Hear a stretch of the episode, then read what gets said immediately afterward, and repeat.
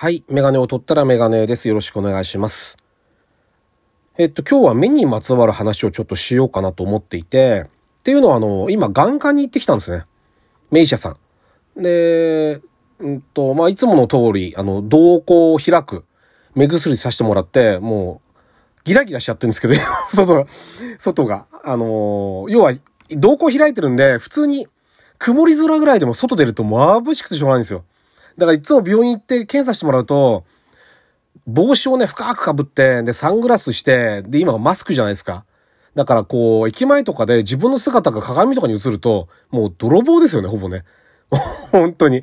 あの、そういう状況でこう、検査しなきゃ。だから車も当然使えないし、自転車も危ないんで、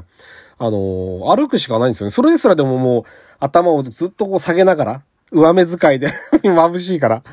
そういう結構大変な、まあ、数時間で戻るんですけど、元には。だけど、ちょっとめんどくさかったりはしますよね。で、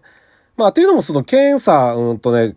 まあ、毎年年に1回は僕18歳の時にあの、網膜剥離の手術してるんですよね。右目。で、左はレーザーで焼いてて、で、それの眼底検査ってやつを、まあ、年に1回ぐらい来てねって言われてるんで、定期的に行ってるんです。で、それに加えてちょっとあの、まあ、老眼が進んできたのもそうですけど、ちょっとなんかね、光がギラついてるように見える時があって、で、それも一緒に相談しようかなと思って行ったんですね。で、そこの病院はね、結構古いんですよ。もう多分40年じゃ効かないぐらい。だけど、で、新しい病院もいっぱいできるわけですよ。もっと設備のいいところが。だけど町医者でも僕はそこが結構好きで、っていうのはね、先生がなんか職人みたいな人が多いんですよね。なんか愛想の一つもないし、なんか、なんて言うんだろう、商売系がないっていうんですかうん、これ言い方が合ってるかわかんないけど、そういう感じの先生が多いですよね。で、あの、今日はどの先生なんだろうな。何せ年に一回しか行かないんで、たまに変わったりするんですけど、みんなそういう人が多いんです。で、今日ね、初めての先生だったんだけど、なんか、面白かったですね。あのね、なんて言うんだろう、怒ってんだか、笑ってんだかわかんない感じで、バーって喋るんですよ。ブツブツブツっていう感じでもあるんだけど、バーって喋って、説明自体はすごいわかりやすいんだけど、なんかね、えーっとね、例えて言うなら西田敏行さんみたいな感じの受け答えの仕方ってわかります？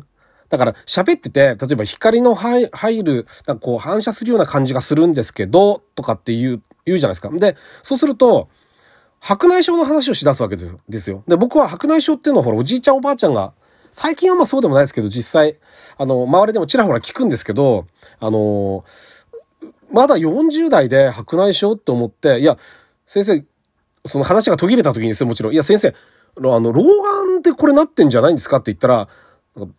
なんで老眼の話してんのかなとかっていう感じわかります？なんでかなとかって言うんですよ。その感じが2、3回続いて、だんだんコツっていうかその人の感じがこう掴めてくる。あ、この人はこういうふうに、ここは、あの何、うんうんって言ってりゃいいんだなとか。あの感じがなんか面白かったですね。ちょっとなんか、なんて言うんだろうな。職人っていうのはなんかオタクって感じの。だけど、説明はすごいわかりやすいし、こう図に、絵に描いて今までにないタイプのあの病院では先生でしたね。ここはこうなっててって言うんだけど、僕は これが、その書いてくれてるのがどの部分だか全然わかんないんだけど、そんな関係ないんですよね。こうなってて、ここがこれぐらい薄い場所があって、で、ここ補強してあるから大丈夫なんだとかって。今まではね、の先生ってあんまりそう具体的な、そう、技術的な話ってしてくんなかったんですけど、今日の人は、あの、結構してくれるんで面白かったですね。もっと聞きたかったですけどね。自分の体のことなのに、本当わかんないもんですよねって自分はもう30年とか経つ話なのに、あの、先生の話聞いてて自分が全然分かってないんだなって思いましたって言ったら、そりゃそうだよみたいな感じの、そういう先生。面白かったですね。なんか、あの、あの、そういうとこに癒されますよね。ただあの、思ったんですけど、若いね、なんかね、教育、教育じゃないや。な、えな、なん、実習生みたいな大学の生徒なのかな？なんか若い方がね、この、あの、研修で来てるんですよ。病院、お医者さんじゃなくて、視力測ったり、眼圧測ったり、機械使ったりする。あのところに何人か、二人ぐらいいたんですけど、あの、今の若い人って、おばさんとおばあちゃんに対してはなんであんなにこう態度グイグイ行くんですかね？おじいちゃんとかおじさん？だ僕なんかにはちゃんと敬語が使えるのに、あの、おばさん、だからおばさん、まあ40代、50代ぐらいの、50代から上の女性に関して、男の子も女の子も、ねえ、じゃあそれは先生に相談してみようね、とか、なんでそんな、そんな打ち解けた感じ、あれ言われてんですかね、そうしろって。ってちょっと思っちゃいましたね。なんかちょっと異様ですよ、ある意味。知らない人同士のはずなのに、はずなのに、はい、荷物ここ、こここうね、とか。あ、そうとかって言うんですよ。あ、もうおじいちゃんとか僕とかにはそう言わないんですよ。あ、そうですかって言うんだけど、あんまりあれ分けない方がいいですよね。な、なんかでも多分、学生さんだとしたら言われてるんだろうな、きっと上からそうしろってって、ちょっと思いましたけどね。うん。そんなことをこう僕はね、じ、じっとこう、あの、ただボケーっと座ってるに見えて、よく周りを意外と見てるってことですね。この、こう座って目閉じてるんですけど、今病室に入ってるおじいちゃん、結構ヘビーなこと言われてんなとかって思ったりするんですよね。でもさすがあのせ、生るまの先生だなって、全然言いよどんでないし、早く家族連れてこいって言ってんな、とかって。ああいうの、そういうのをこうじーっと 聞いてるんですよね。そういうのがまた、あの、もうそれぐらいしか楽しみがないんで、まあ、あの、要は、動向開かれちゃうと本とか読めないとか読みにくいんですよね。で、字読んでる人あんまいないんですよね。あの、携帯見てる人もいないし、字を読んでる人ってのがめ、名医者さん、眼科行くといないんで、ひたすら目を閉じてこうやって あの、何、この人何か、何考えて今喋ってんだろうなとかってずっと思ってるんですけどね。はい。あの、すかさず楽しむっていう、そういうこと。まあ自分が何でもなかったから結局そんなこと言ってられるんですけど、あの、またね、あの、頼りが、頼りになる先生がいるんで、何かあったらすぐ行けて頼もしいなと思ってます。はい。というわけで、第302回ですね。ラジオにメガネ始めたいと思います。よろしくお願いします。はい。でですね、あの、もう一つ目の話。目の話とか涙。涙の話をしたいなと思うんですけど、なんで急に涙なんだって言ったら、やっぱりこのサッカーですよね、この間の。で、僕はね、その選手が流す涙とかっていうのがすごくね、こう、心を打たれるんですよ。これみんなそうだと思うんだけど、僕は特にそうで、で、あのね、なんで泣けるかっていうと、真剣だからじゃないですか。で、あの、例えばですよ、小学生とか中学生ぐらいの頃、多分皆さん経験してると思うんだけど、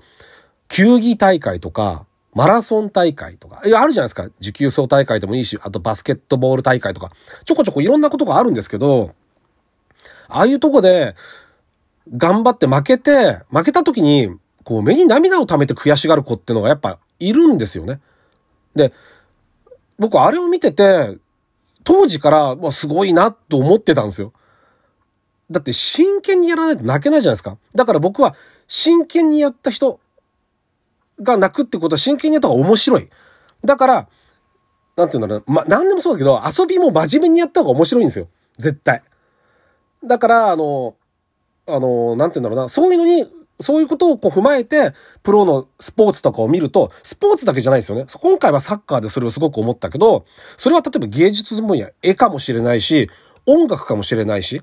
いろんなこう、こう分野、ジャンルで、その、真剣にやった人が流す涙っていうものに心を打たれるわけですよ。っていうことを考えてた時に、ふと思ったのが、昔ね、僕が子供の頃、例えばアイドルとか、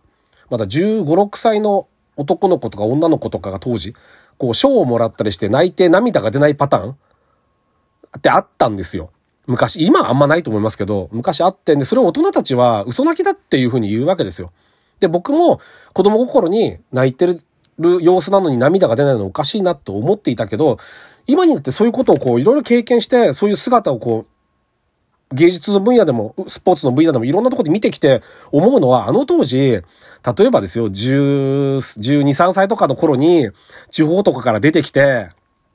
で、急に大人の世界に入れられるわけじゃないですか、芸能事務所とかの。で、学校とかの環境も全部変わって、で、レッスン、レッスンで、で、今度、売れたら売れたで仕事仕事で。それで新人賞取ったら、で、大人たちは多分泣けって言いますよね。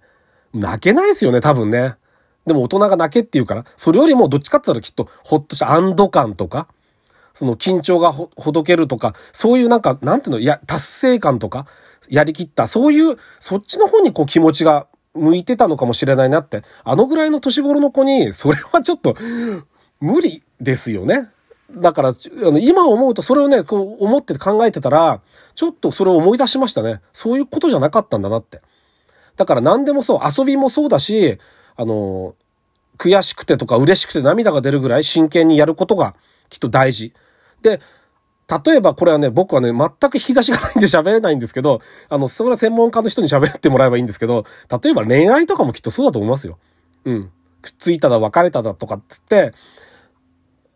悲しくてとか切なくてとか、まあ嬉しくてとか、それでこう、うんと、目に涙が溜まってしまうとか泣けてしまう。心が動くっていうのは、それは真剣だからですよね。うん。まあ、自由自在に俺は泣けるぜとかっていう人もいましたけど、僕は実はそんなことないと思っていて、口ではそう言ってても、やっぱり心が動いた時に、本当の涙は出るもんだって。だから、あの、尊いわけですよ。あの、選手たちの涙って、すごく。で、我々もそれを素直に受け入れて、